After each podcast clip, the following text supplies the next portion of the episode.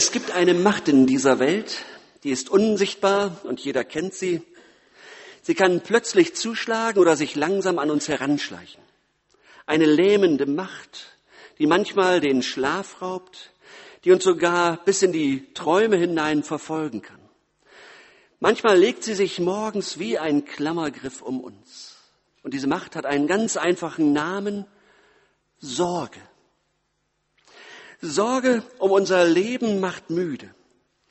Und anders, und, und anderes folgt dann daraus. Misstrauen und Angst und Verbitterung, Murren und Verzagtheit.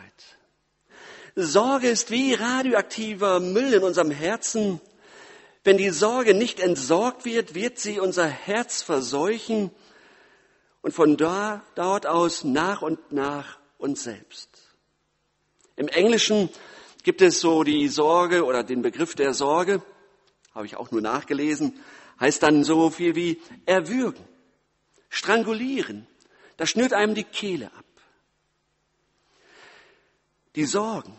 Manche sagen dann, naja gut, also wenn ich das erstmal geschafft habe, also wenn ich erstmal hier vorne stand und aufgenommen wurde als Mitglied, ach, dann ist es erstmal, dann kann ich auch richtig gut zuhören. Habe ich so den Eindruck, ja? Finde ich gut. Und manches ist einfach so, dann denkt man, ah, wenn ich das erstmal geschafft habe. Die Erfahrung zeigt, die nächste Sorge kommt um die Ecke. Das ist so. Wir, wir denken, es, es hätte sich erledigt, aber von wegen. Und die Bibel räumt der Sorge einen ganz großen Raum ein. Nicht, weil das so toll ist, sondern weil Jesus weiß, wie es uns geht. Deshalb sagt er so vieles dazu. Denn die Sorge greift ja immer wieder nach uns, manchmal kommt sie sogar, sogar über uns. Jesus zeigt uns einen Weg, wie das konkret passieren kann, raus aus der Knechtschaft der Sorge. Und um diesen Weg soll es heute einmal gehen. Ähm, aus der Bergpredigt lese ich uns aus Matthäus 6, die Verse 24 bis 34.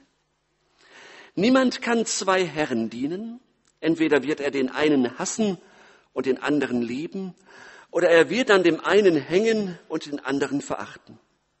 Ihr könnt nicht Gott dienen und dem Mammon. Darum sage ich euch, sorgt nicht um euer Leben, was ihr essen und trinken werdet, auch nicht um euren Leib, was ihr anziehen werdet. Ist nicht das Leben mehr als die Nahrung und der Leib mehr als die Kleidung? Seht die Vögel unter dem Himmel an. Sie sehen nicht, sie ernten nicht, sie sammeln nicht in die Scheunen. Und euer himmlischer Vater ernährt sie doch. Seid ihr denn nicht viel mehr als sie? Wer ist unter euch, der seines Lebens Länge eine Spanne zusetzen könnte, wie, er sie, wie sehr er sich auch darum besorgt? Und warum sorgt ihr euch um die Kleidung? Schaut die Lilien auf dem Feld an, wie sie wachsen. Sie arbeiten nicht, auch spinnen sie nicht. Ich sage euch, dass auch Salomo in aller seiner Herrlichkeit nicht gekleidet gewesen ist wie eine von ihnen. Wenn nun Gott das Gras auf dem Feld so kleidet, das doch heute steht und morgen in den Ofen geworfen wird, sollte er das nicht viel mehr für euch tun, ihr Kleingläubigen? Darum sollt ihr nicht sorgen und sagen, was werden wir essen? Was werden wir trinken? Womit werden wir uns kleiden? Nach dem allen trachten die Heiden. Denn euer himmlischer Vater weiß, dass ihr all dessen bedürft. Trachtet zuerst nach dem Reich Gottes und nach seiner Gerechtigkeit, so wird euch das alles zufallen. Darum sorgt nicht für morgen, denn der morgige Tag wird für das Seine sorgen. Es ist genug, dass jeder Tag für seine eigene, seine eigene Plage hat. In dem Abschnitt davor, vor diesem Abschnitt, da geht es darum, was ist eigentlich wichtig? Wo ist unser Schatz im Leben? Und das finde ich sehr spannend, ähm, dass Jesus in dem Zusammenhang nicht sagt, Leute, wie könnt ihr nur andere Schätze suchen? Wie könnt ihr nur? Ihr kennt doch mich. Sondern Jesus sagt, Leute, wie kurzsichtig seid ihr eigentlich? Wie kurzsichtig seid ihr eigentlich? Und Es spricht nicht viel oder nichts gegen das Planen und Vorsorge zu treffen, aber sich letztlich darauf zu verlassen, das ist kurzsichtig. Wem gilt unser letztes Vertrauen? Unserem Besitz? Das erkennen wir wohl zum Beispiel daran, worüber wir uns Sorgen machen. Sorgt nicht um euer Leben, was ihr essen und trinken werdet, auch nicht um euren Leib, was ihr anziehen werdet. Sorgt nicht um euer Leben. Mal eine kleine Frage, ein kleines Experiment. Wer von euch hat in, den, in der letzten Woche sich keine Sorgen gemacht? Bitte einmal Hand hoch. Danke. Habe ich gesehen. Wer hat sich denn heute noch keine Sorgen gemacht? Das sind schon ein paar mehr. Wer hat sich in der letzten Stunde keine Sorgen gemacht? Ja, es melden sich nicht alle. Dankeschön. Das ist ja so eine Frage. Ne? Wie ist das mit den Sorgen? Kann man die abhaken, abschütteln, locker, flockig?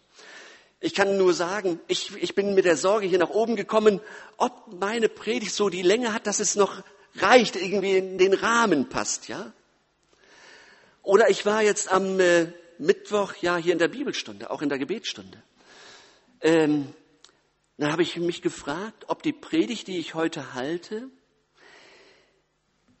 dem standhalten kann, was einige mitbringen hier in diesem Gottesdienst, an Sorgen und an Nöten.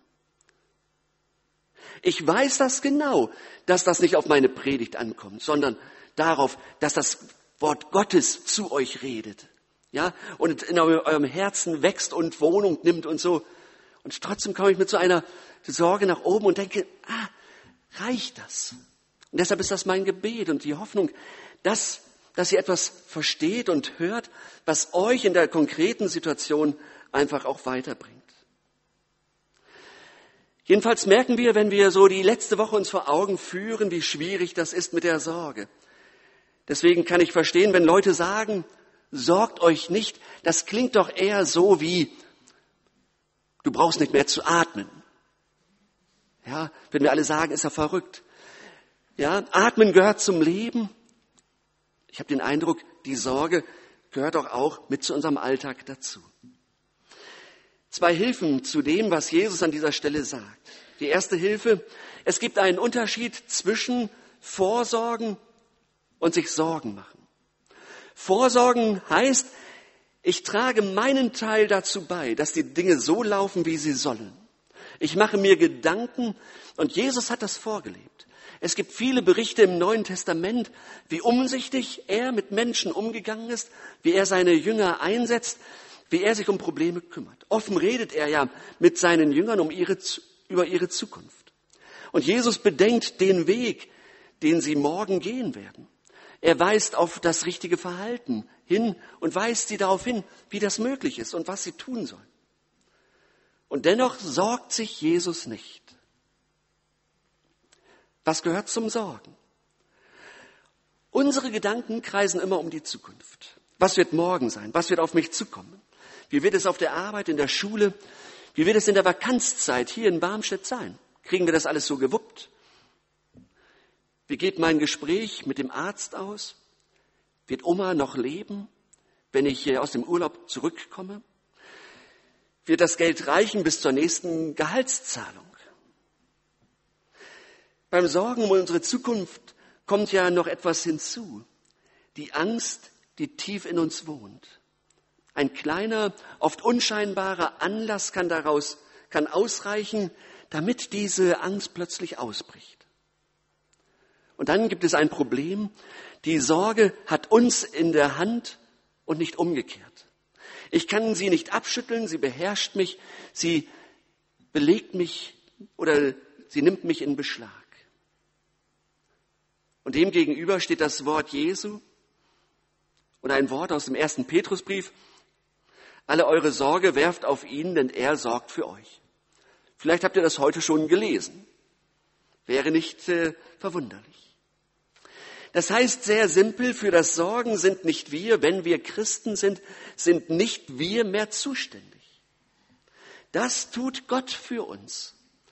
Darum dürfen wir gelassen leben, voller Vertrauen auf die Fürsorge Gottes. Wir sind bei ihm in den besten Händen. Für uns wird gesorgt. Auch wenn noch Punkt, Punkt, Punkt. Und jetzt könnt ihr das denken, was euch gerade durch den Kopf geht. Ihr kennt das auch, Sorgen sind vergeblich. 95 Prozent der Sorgen, die wir uns machen, sind unbegründet. Wie gesagt, wir sind nicht von der Vorsorge befreit, aber 95 Prozent der Sorgen, die wir uns machen, sind unbegründet. Und Jesus macht uns Mut, bewusst heute zu leben. Heute zu leben. Dafür gibt Gott die erforderliche Kraft. Gott sagt ja nie, ihr, kommt, ihr bekommt heute bereits das Durchhaltevermögen für morgen. Ihr bekommt heute schon die Spannkraft für morgen, so als Vorrat, als stille Reserve, sondern Gott sorgt für das Heute und er wird auch für das Morgen sorgen.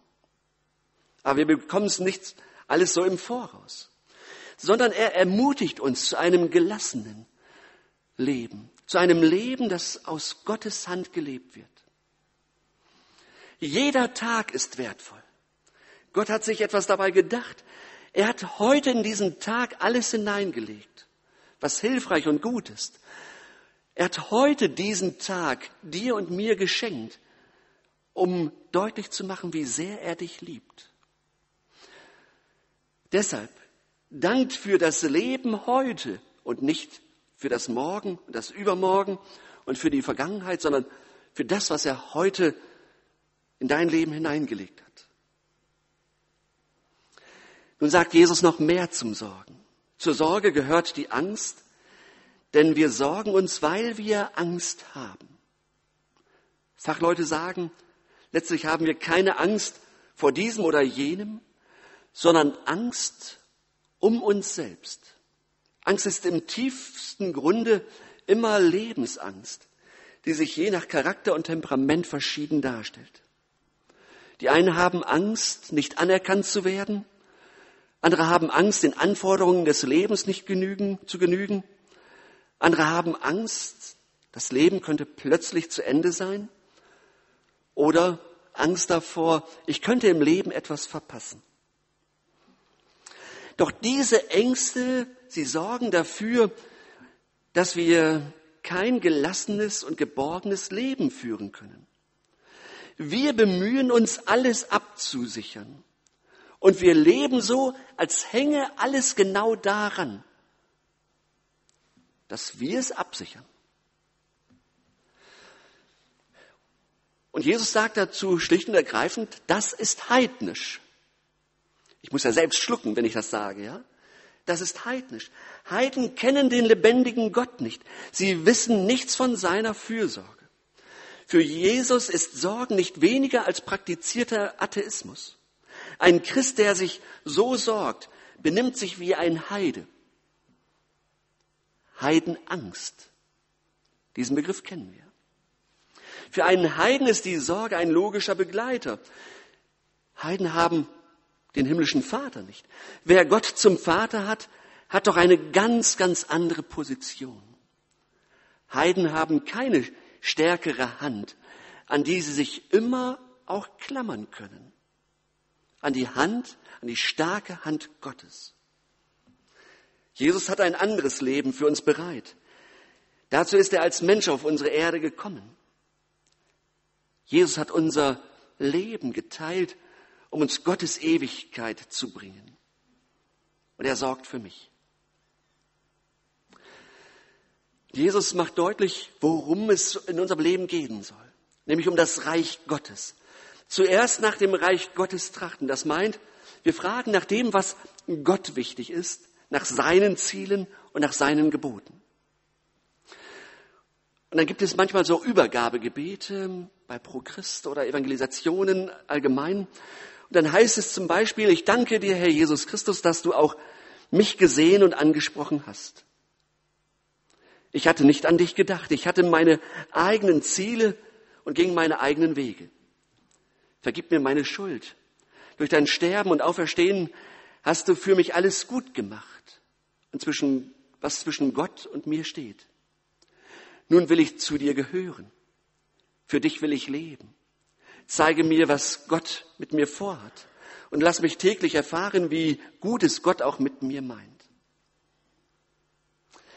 Ich spreche solche Gebete immer mit. Obwohl, ich bin 1977 zum Glauben gekommen, könnte man ja denken, dann ist doch alles erledigt. Ist doch klar, gut, muss man doch nicht nochmal bekräftigen. Und ich mache die Erfahrung, es muss immer wieder neu bekräftigt werden. Es muss immer wieder neu gesagt werden. In solchen Gebeten geschieht etwas Wichtiges. Denn wir treffen wieder eine Grundentscheidung des Glaubens. Ich möchte nicht mehr ohne Gott, ohne Jesus leben. Und das muss ich mir immer mal wieder sagen, weil mir das immer wieder wegrutscht, weil andere Dinge wichtiger werden in meinem Leben. Wir werden ja zu Kindern Gottes, die wissen, es ist einer da, der mich kennt und mich lieb hat. Ich bin mit mir und meinen Fragen nie mehr allein. Gott ist durch Jesus zu meinem Vater geworden, mit dem ich reden kann, wie mit einem guten Freund. Ich weiß, wohin ich gehöre, jetzt und für alle Zeit. Jesus möchte, dass wir konzentriert leben, konzentriert auf ihn und zugleich konzentriert auf den Schritt, den wir gerade jetzt zu gehen haben. Und weil wir ihn auf Gottes Weg gehen, ist er wesentlich und wichtig.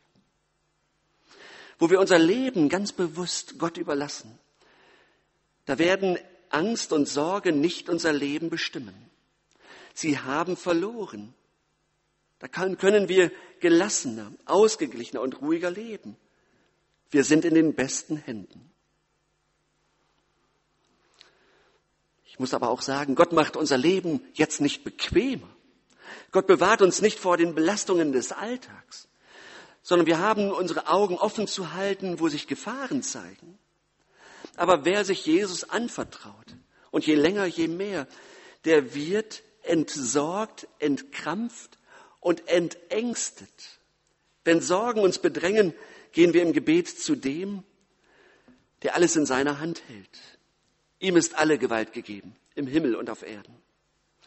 Bei ihm finden wir neue Zuversicht, um weiterzugehen. Die Macht der Sorge dagegen verzerrt die Probleme. Da wirkt plötzlich alles riesenhaft und groß, Sorge irritiert. Doch die Gelassenheit im Glauben, sie schenkt Augenmaß. Sie rückt die verzerrten Proportionen zurecht. Das Problem, das wir haben, verliert auch seinen bedrohlichen Charakter. Die Sorge kann nicht mehr Herr über uns werden. Sie ist entmachtet. Wir müssen ihr nicht mehr verfallen. Will sie uns auch lähmen und entmutigen. Wo wir zum Vertrauen auf unseren Herrn finden, da werden wir in die Lage versetzt, nüchtern zu überlegen. Wir sind nie schutzlos dem Leben ausgeliefert. Jesus ist, ist bei uns, alle Tage, bis an der Weltende. Wie anders können wir unter diesem Horizont mit Belastungen umgehen? Ich glaube, wir müssen uns das von Zeit zu Zeit wieder neu in Erinnerung rufen. Wer wir denn sind als Christen, als Kinder Gottes. Und vor allem, wer Gott ist, wer Jesus ist und was er für uns getan hat. Dass er uns nah ist. Trachtet zuerst nach dem Reich Gottes und nach seiner Gerechtigkeit, so wird euch das allen zufallen. Ich habe gelesen, ein Student hat seinen Wecker immer auf 6.33 Uhr gestellt und hat sich damit wecken lassen, weil er jeden Tag daran erinnert werden wollte, worum es im Leben geht. Trachtet zuerst nach dem Reich Gottes. Für einen Studenten finde ich das schon mal, 6.33 Uhr. Ich habe gedacht, im Matthäus-Evangelium steht auch was Gutes in 11.28 Würde ich auch gerne mit geweckt werden. Und als ich mir das so überlegt hatte, habe ich gedacht, Mensch, guck doch mal nach, was steht denn bei deiner Zeit, Wegzeit? 6 Uhr und 12 ist das. Morgens ringt man ja um jede Minute. 6.12 Uhr steht Mein Wecker, ja? Und dann steht da im Matthäusevangelium, und vergib uns unsere Schuld, wie auch wir vergeben unseren Schuldigern. Und dann passiert etwas, was ich nicht gedacht habe. Ich dachte, ich mache, halte eine Predigt über die Sorge. Und dann passiert das, dass ein Prediger plötzlich während der äh, Vorbereitung der Predigt erwischt wird. Das ist so der Vers, damit habe ich meine Mühe. Und plötzlich geschieht so etwas, dass Gott mit mir redet auf einer anderen Ebene. Nicht, dass ich jetzt eine Predigt dann irgendwann mal halte, sondern dass er zu mir redet. 6.12 Uhr. Ihr könnt ja mal gucken. Matthäus Evangelium, was bei euch steht, bei eurer Aufstehzeit. Heute trachtet zuerst nach dem Reich Gottes und nach seiner Gerechtigkeit. So wird euch alles andere zufallen. Es geht letztlich darum, was ist meine oberste Priorität? Wer verdient mein tiefstes Vertrauen? Auf wen verlasse ich mich letztlich? Ihr müsst nicht an eurer Sorge hängen bleiben. Mit der Sorge soll man es machen wie mit einer heißen Kartoffel. Man soll sie loslassen in die Hand Gottes, in die Hand Jesu. Ich möchte euch sagen, Jesus sorgt für uns heute am 28. und morgen am 29. September. Ist euch das bewusst? Jesus sorgt für euch morgen. Er sagt nicht, morgen wird ein Spaziergang werden. Aber er sagt, du kannst frei in diesen Tag gehen. Ich sorge für dich. Gestern ist vorbei. Morgen ist noch nicht. Und heute hilft der Herr. Amen.